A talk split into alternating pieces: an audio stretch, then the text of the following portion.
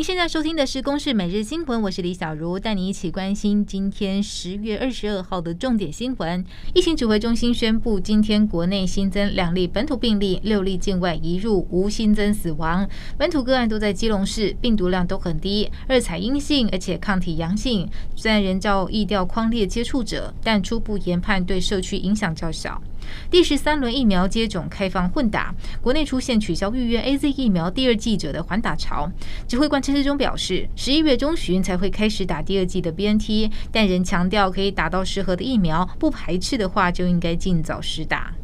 疫苗接种后严重不良事件通报频传，台中市二十二号新增三例接种疫苗后疑似不良反应死亡个案。卫福部则统计，在九千五百三十七件的通报案件数当中，十八到五十岁的族群四千五百六十一件，占了将近一半。民进党立委何志伟就抛出修法，希望在严重特殊传染性肺炎防治及纾困振兴特别条例当中增设疫苗施打急难救助金。卫福部长陈时中表示乐观其成。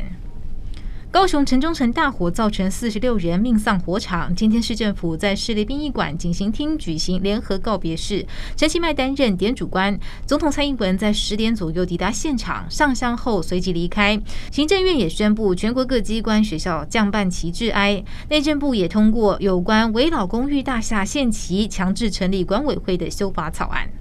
顺发八八六号渔船八月走私一百五十四只名贵品种猫入境，价值约一百九十六万多元。熊检侦查今天依照惩治走私条例起诉嫌犯林姓繁殖场业者张姓前海巡队员以及同伙郭男与船员共九人，并且建请法院重判。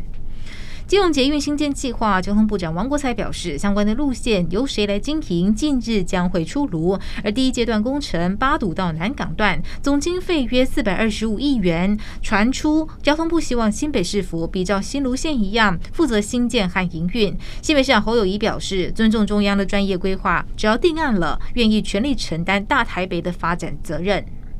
美国总统拜登接受 CNN 访问，被问到若台湾遭到中国攻击，美国是否防卫台湾时，表示美国对此有承诺。不过，白宫随后澄清拜登有关台湾的评论，称拜登所言并非宣布美国政策有任何变化。而我外交部感谢拜登再度重申美国对台湾的一贯承诺，会持续强化自我防卫，并与理念相近的国家深化合作。